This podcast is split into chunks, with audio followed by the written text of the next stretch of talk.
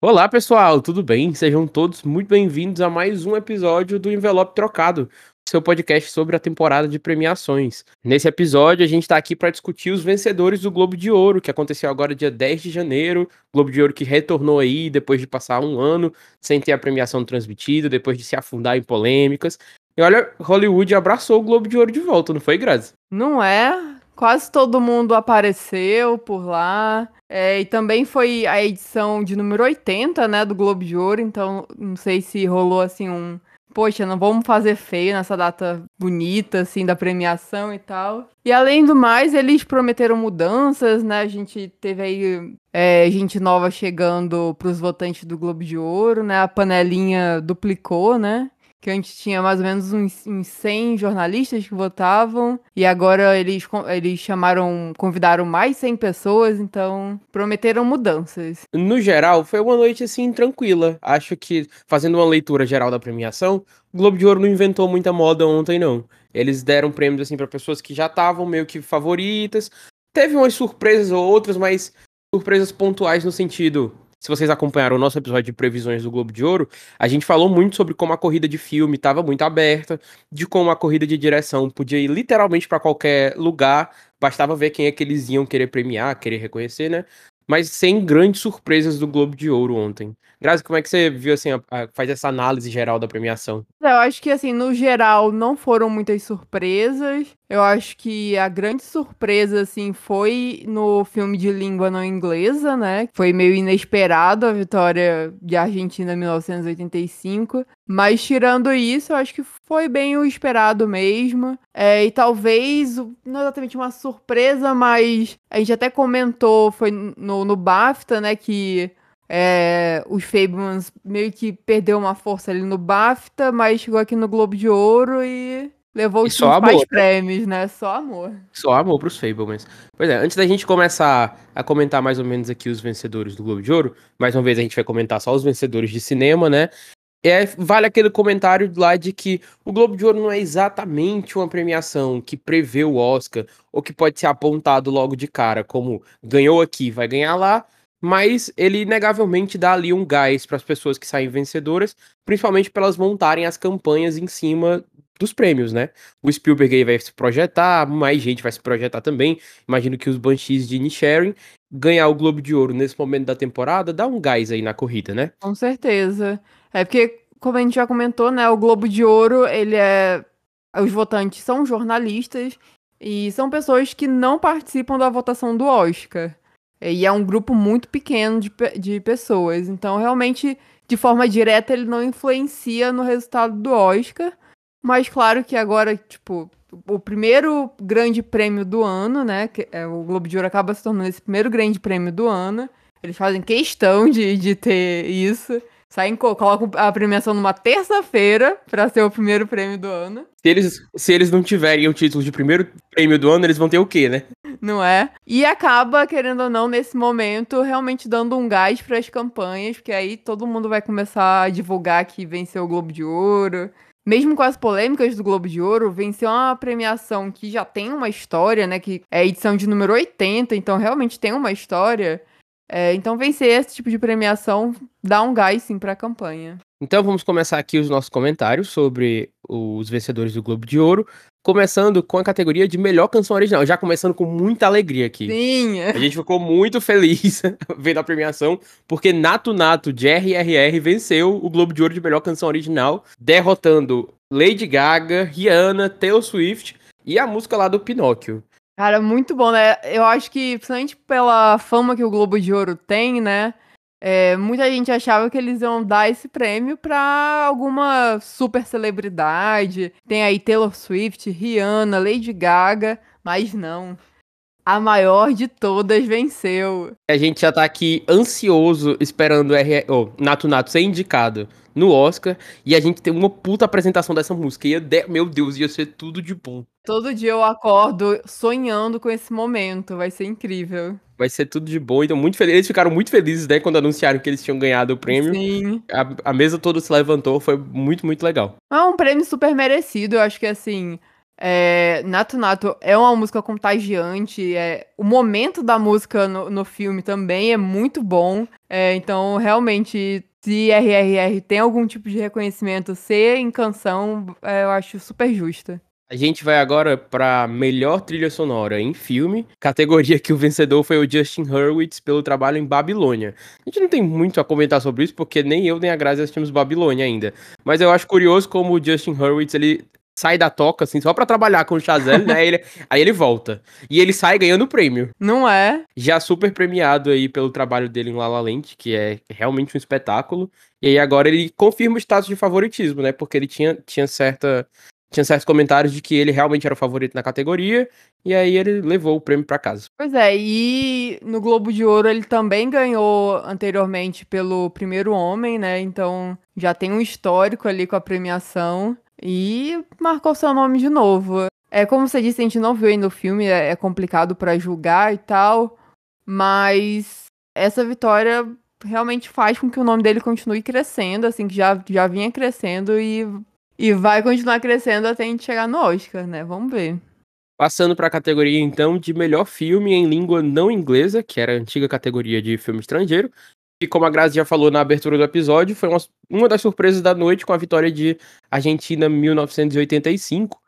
E eu fiquei muito feliz com a vitória do filme, apesar de não ter assistido ainda.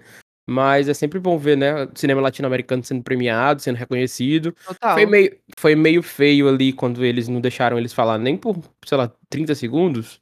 E foi, acho que, sei lá, um dos discursos mais curtos da noite, porque eles cortaram muito rápido. É, mas fiquei feliz com o reconhecimento.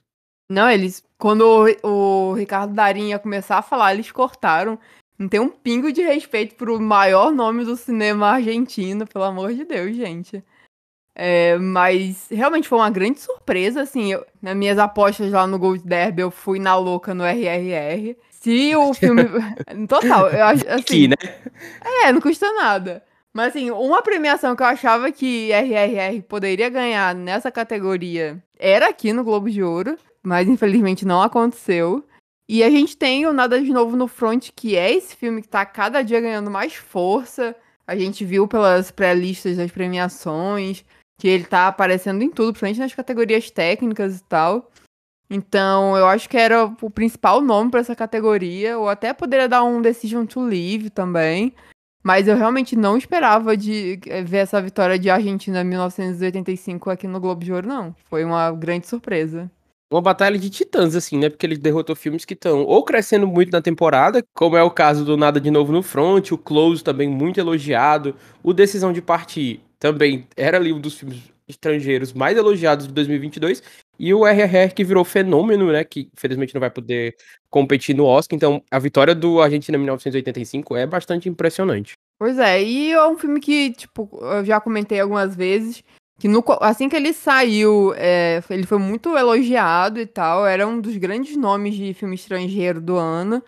Aí eu acho que ele meio que perdeu a força em tal hora, mas eu acho que agora ele tá voltando a crescer. Eu não sei se ele vai chegar com força pra ganhar, assim, num, num Oscar da vida. Mas ele, pelo menos, já tá começando a, cavar, a voltar a cavar sua, sua indicação, assim. Amazon, abre os teus olhos. Por favor. Vamos, vamos, vamos aí, vamos agir.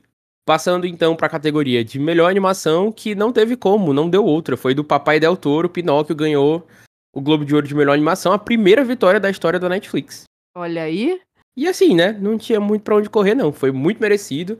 O discurso do, do Del Toro foi bem bonito, porque ele usou a plataforma da premiação para falar o que ele tá falando desde que ele começou a divulgação de Pinóquio e de uma coisa que ele também já defendia como parte da carreira dele de como cineasta, né, de que animação é cinema, de que animação não é um gênero para crianças, animação é um meio onde todo tipo de história pode ser contado. Foi bonito o discurso. Imagino que quando ele ganhar o Oscar vai ser mais bonito ainda.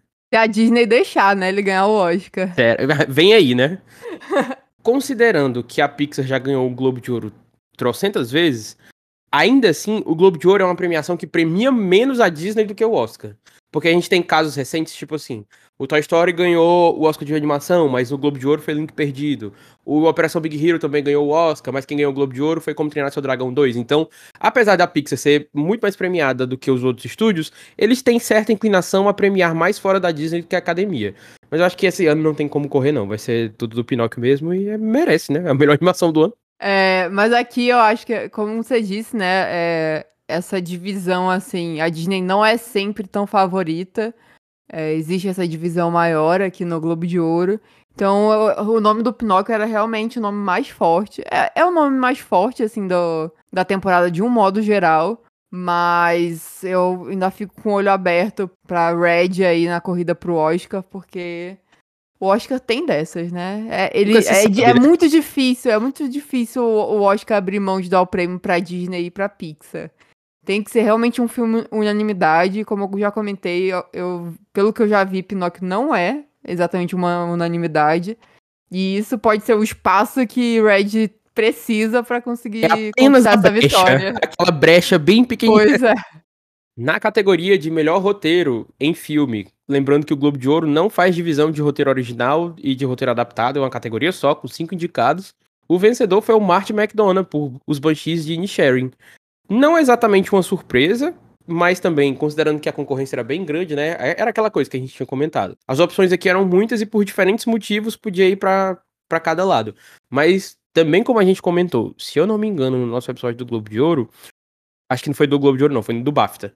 Se você não escutou, tá aí pra escutar. É, o roteiro é uma das coisas mais fortes de Banshees de Inisherin, junto com as atuações. Então, esse reconhecimento pro Martin McDonagh com esse filme que ele traz tantos temas e que ele vai, assim, da comédia pro, pro drama meio pesado, com a facilidade de como quem caminha na rua, é perfeito. Então, fiquei bem feliz com o reconhecimento, porque é realmente um baita roteiro. É, essa categoria, ela tá, tava bem pesada. A gente tem aí os principais nomes da temporada, né? E principalmente pelo Globo de Ouro não ter essa divisão de adaptado e original, então realmente fica mais complicado assim a corrida, porque é, são realmente os maiores nomes do, do da temporada. É, eu tava torcendo pros Daniels, assim, não, não tem como fugir. Mas é, eu acho que já era uma vitória esperada, assim. É, como o Fabrício disse, é, o, o roteiro do, de Banshees é muito bom. Não tem como negar isso. E, e o Martin ele já tem um, também um histórico assim com o Globo de Ouro e era um prêmio realmente esperado assim para ele. Como a Grace comentou agora, vale ressaltar que o Martin McDonagh ganhou o prêmio o Globo de Ouro de roteiro não muito tempo atrás, em 2017/2018, com o Três Anúncios para um Crime, outro filmaço dele. Esse eu não gosto tanto não, eu acho que eu prefiro Banshees, mas não, eu não sei se eu prefiro Banshees. Eu gosto muito do Três Anúncios também. Inclusive, eu acho que naquele Oscar eu apostei que ele ganhar melhor filme. E ele perdeu. Mas faz parte. Na categoria de melhor direção, a HFPA resolveu prestigiar Steven Spielberg pelo ótimo The Fablemans. A gente assistiu The Fablemans recentemente, e aí vai ter um episódio sobre ele também. Eu gostei bastante do filme. Acho que aqui a direção do. O Spielberg chegou no momento da carreira dele em que ele disse: Ah, vou fazer um filme sobre isso. Aí é um filmaço. É bem isso. Não que ele já não fizer, já que ele não fizesse filmaços antes, mas ele disse: Ah, eu vou reinventar West Side Story. Aí faz melhor que o original. Ah, eu vou fazer um filme aqui sobre a minha infância que tem temas que tem vários outros filmes meus, mas agora é a história da minha família. E é um filmaço também. Eu gostei muito de Fable, mas a direção dele aqui é muito forte, muito firme. E é aquela coisa, né, de vem com a experiência de uma pessoa que já tá aí há muito, muito, muito tempo, que tá, sei lá, no topo do seu jogo, faz, jogando o melhor possível. E fiquei feliz com o reconhecimento dele também. Apesar de que se tivesse sido pros Daniels, teria sido assim, tipo, de quentinho no coração, sabe? Porque o Tudo em Todo Lugar ao mesmo tempo é um filmaço. Mas essa categoria foi uma das que a gente até já tinha comentado antes, de que realmente tava jogo pesado e que de como eles iam decidir mesmo, premiar. É, a categoria de direção, ela ainda tá bem aberta, assim, pensando pro Oscar. Eu sinto que ela ainda tá bem aberta, tanto na vitória quanto nos indicados, assim, não, não tenho certeza de nada ainda do que vai acontecer.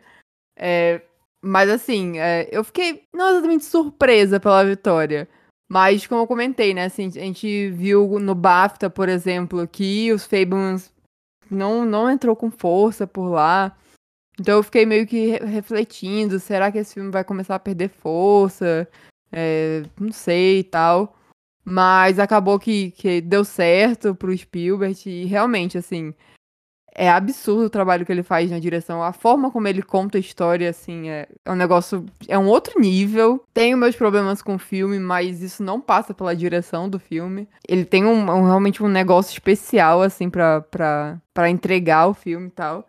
Então, realmente é um, é um, é um prêmio merecido, apesar que não seria o meu voto. Também votaria fortemente nos Daniels. Eu acho que eles merecem muito, mas, mas a verdade é que eu tava com medo dessa categoria ir pro base no Globo de Ouro.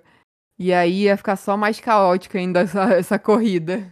Tudo pode acontecer ainda, né, Graça? Pois é.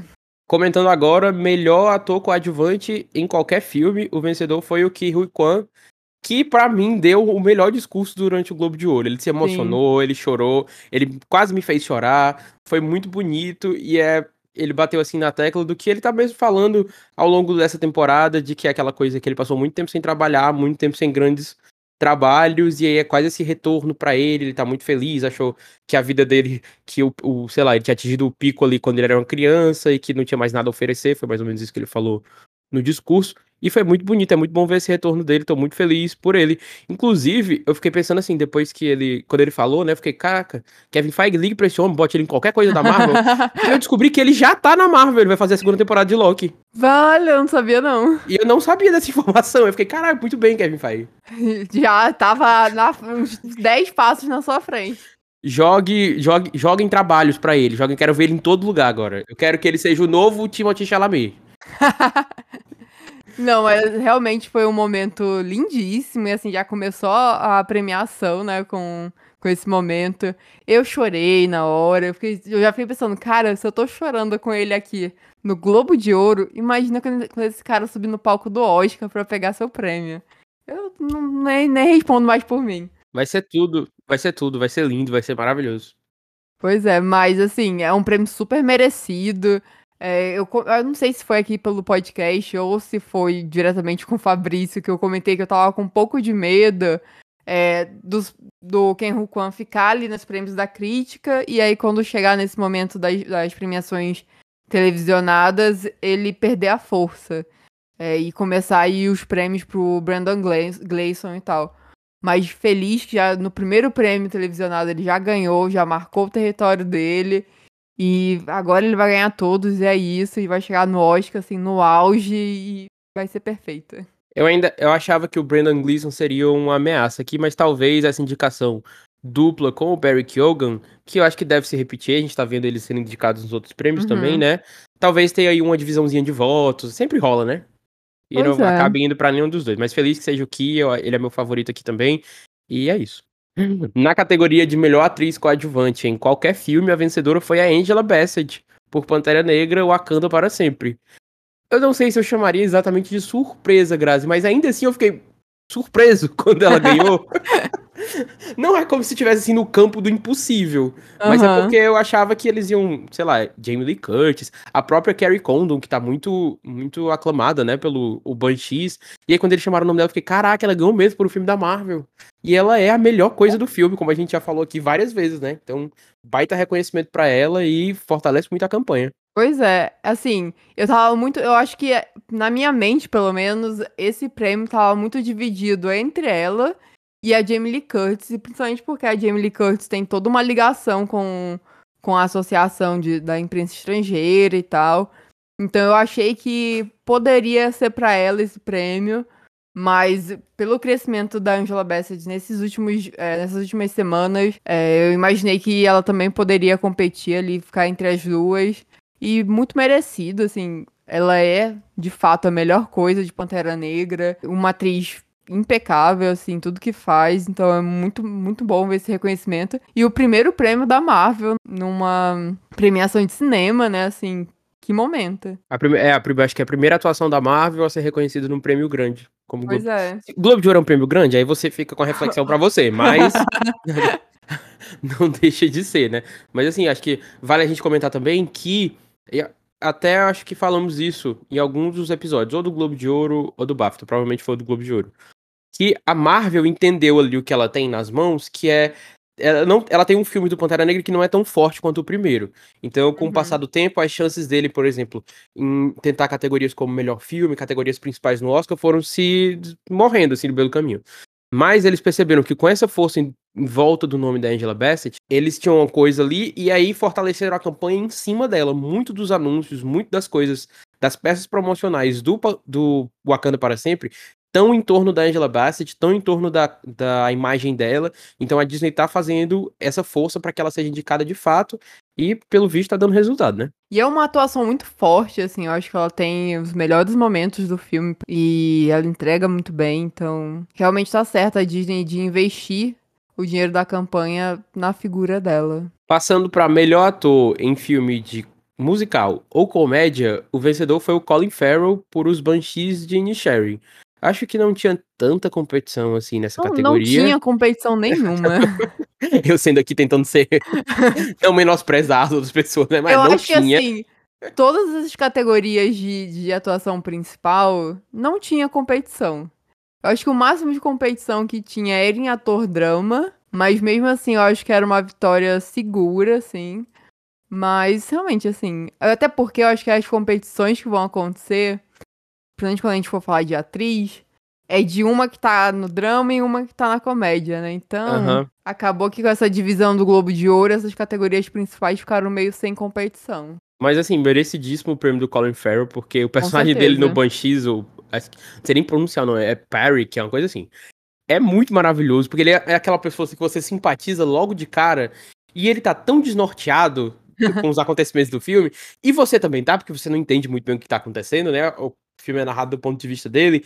E é você só ali, você embarca nessa jornada, que é uma coisa que o Banshees faz muito bem, que ele te situa muito bem naquele lugar com aquelas pessoas, e são sempre as mesmas pessoas, e sempre os mesmos lugares. Então você meio que vai fazendo parte da, daquilo. E quando você já vê, você já tá ali com o personagem do Colin Farrell tentando desvendar o que é esse, esse mistério do, por que, que, o outro não quer falar com ele, e a situação vai escalando, escalando, escalando, e ficando cada vez mais absurda. E, e o Farrell entrega. Ele é muito. Ele tá muito, muito bem. E olha, mesmo juntando lá com os de drama pra corrida do Oscar aí na frente, eu acho que ele ainda é meu favorito. Acho que é a minha atuação preferida mesmo dos homens, assim, eu acho que ele tá incrível, incrível no filme. E é um dos grandes nomes também pra, pra, pra, pra levar o Oscar nessa categoria. Tem o caso do Brenda Fraser, que é um filme que ainda não chegou aqui no, no Brasil, né? A Baleia, então não tenho como julgar ainda a atuação dele. É um nome forte também para essa categoria de, de melhor ator pro Oscar. Mas entre os outros, assim, eu acho que o Colin Farrell realmente merece e, e tá com força para levar esse, esse prêmio. Vamos lá então para melhor atriz em filme de musical ou comédia. E a vencedora aqui foi a Michelle Yeoh por tudo em todo lugar ao mesmo tempo. Aí eu vou pegar as palavras da Grazi para mim, não teve competição nessa categoria. Nem um pouco. Era dela, podia estar só ela indicada. Por exemplo, assim, eu gosto da atuação, eu amo a atuação da Emma, da Emma Thompson é, no Boa Sorte Léo Grande. Amo a Anya também, ela tá perfeita.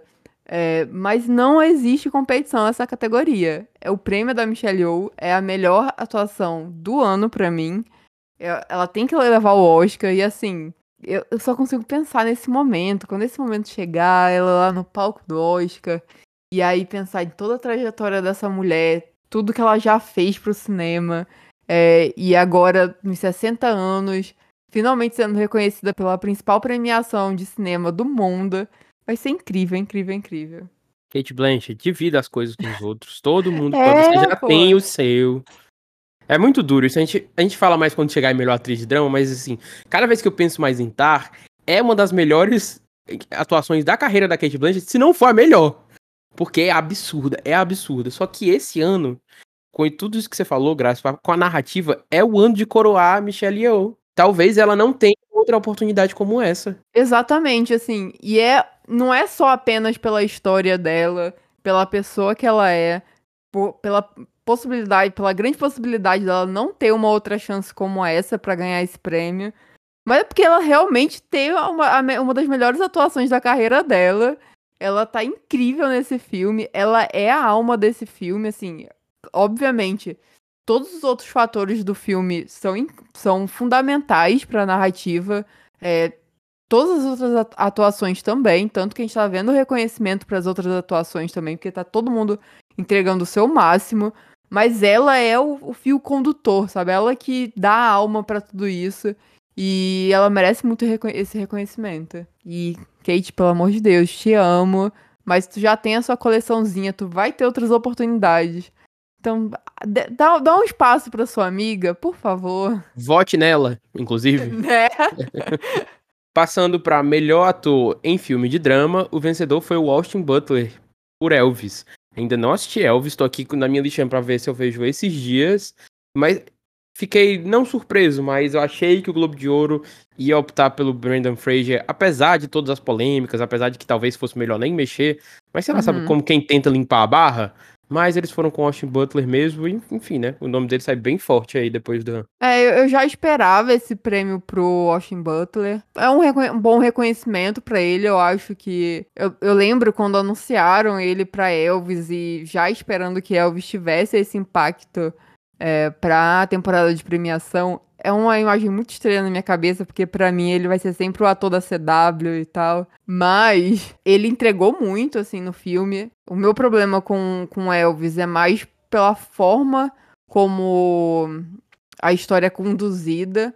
Que o Elvis acaba sendo mais um personagem secundário na sua própria história. Isso é uma coisa que me incomoda muito.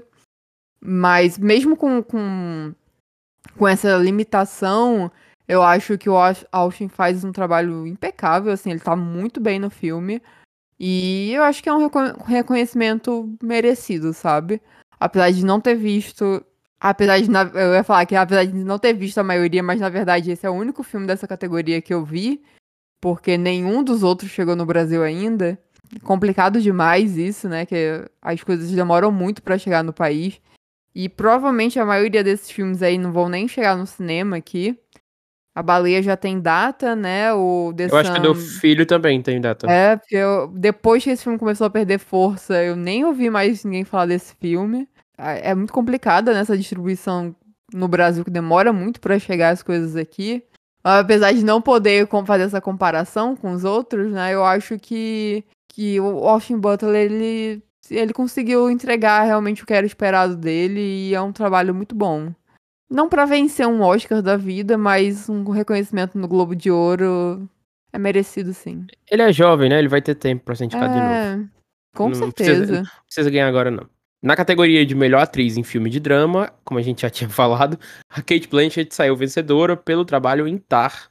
Aqui ela tinha concorrência, vai, a Olivia Colman tá aqui muito pelo nome, as outras, a Viola Davis, eu não achei a Mulher Rei ainda, então vou me abster de comentar. Adoro, adorei o trabalho da Michelle Williams em Os Fablemans, a gente vai falar mais no episódio.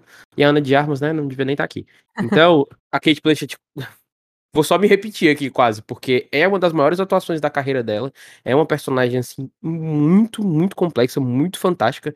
Os primeiros 20 minutos de Tar, que é uma cena que ela tá numa entrevista, você fica hipnotizado, parece que ela tá lhe dando uma entrevista de verdade, que ela é aquela pessoa, é, é absurdo. Então é um prêmio merecidíssimo, não tem nem mais o que comentar. E ela nem tava na cerimônia para receber, então.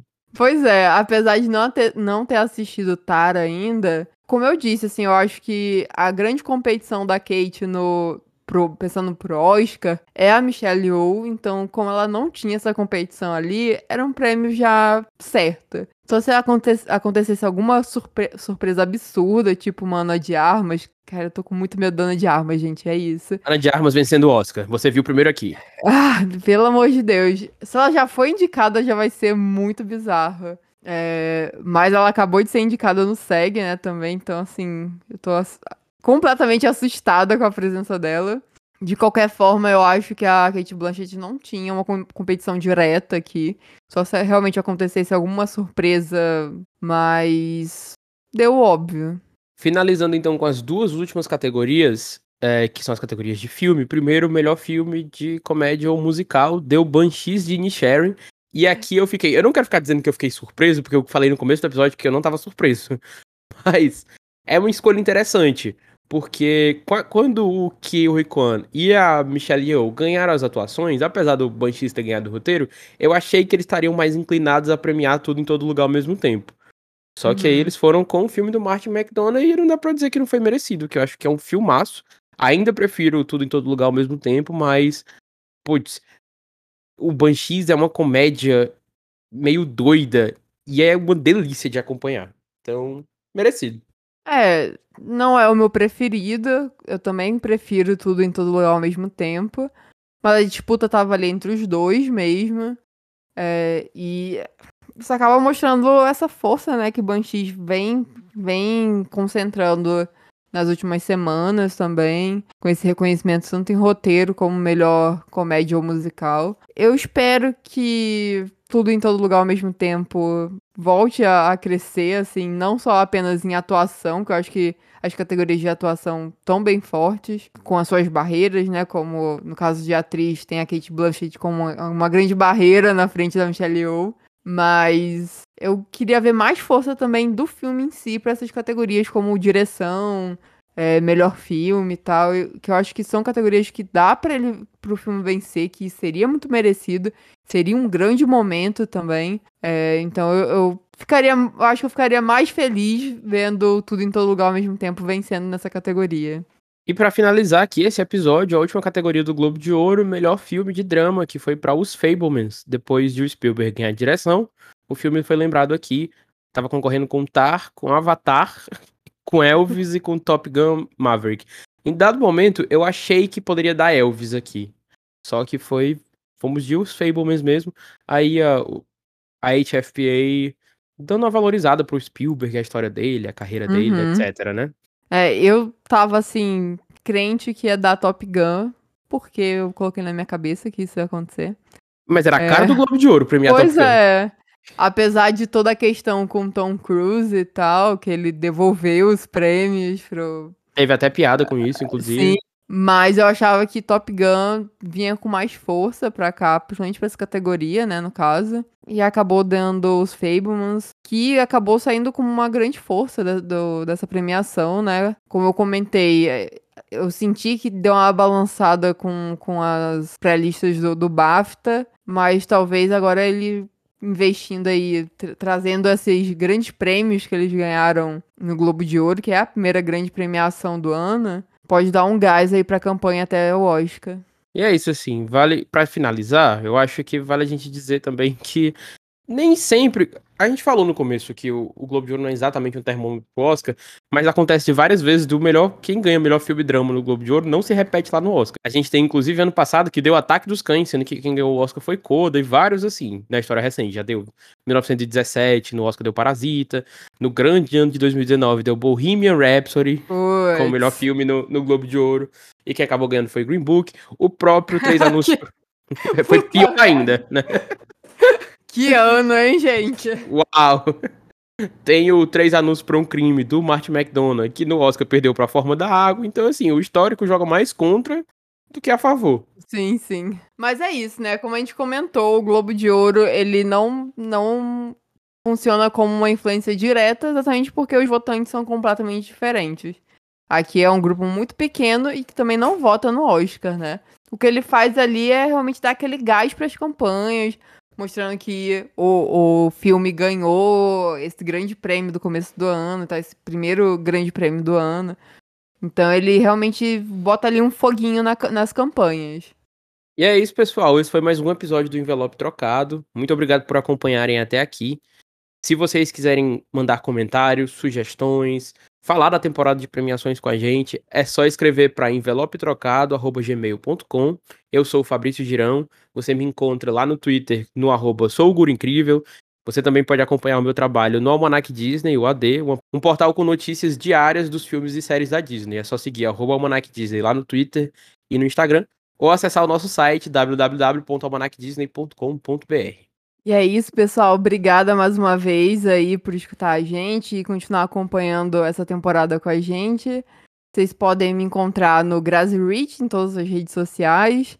Eu também faço parte do Lesbiaut, que vocês podem achar no lesbiaut underline BR e no nosso site lesbiaut.com.br. A gente também tem um podcast lá, e no momento estamos de recesso, mas já essa semana já iniciamos as conversas para a próxima temporada, então em breve estaremos de volta.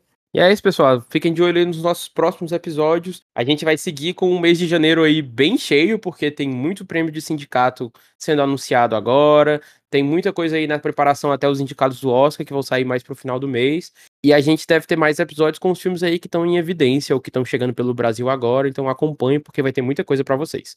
Um beijo, um abraço e até o próximo episódio. Tchau, tchau.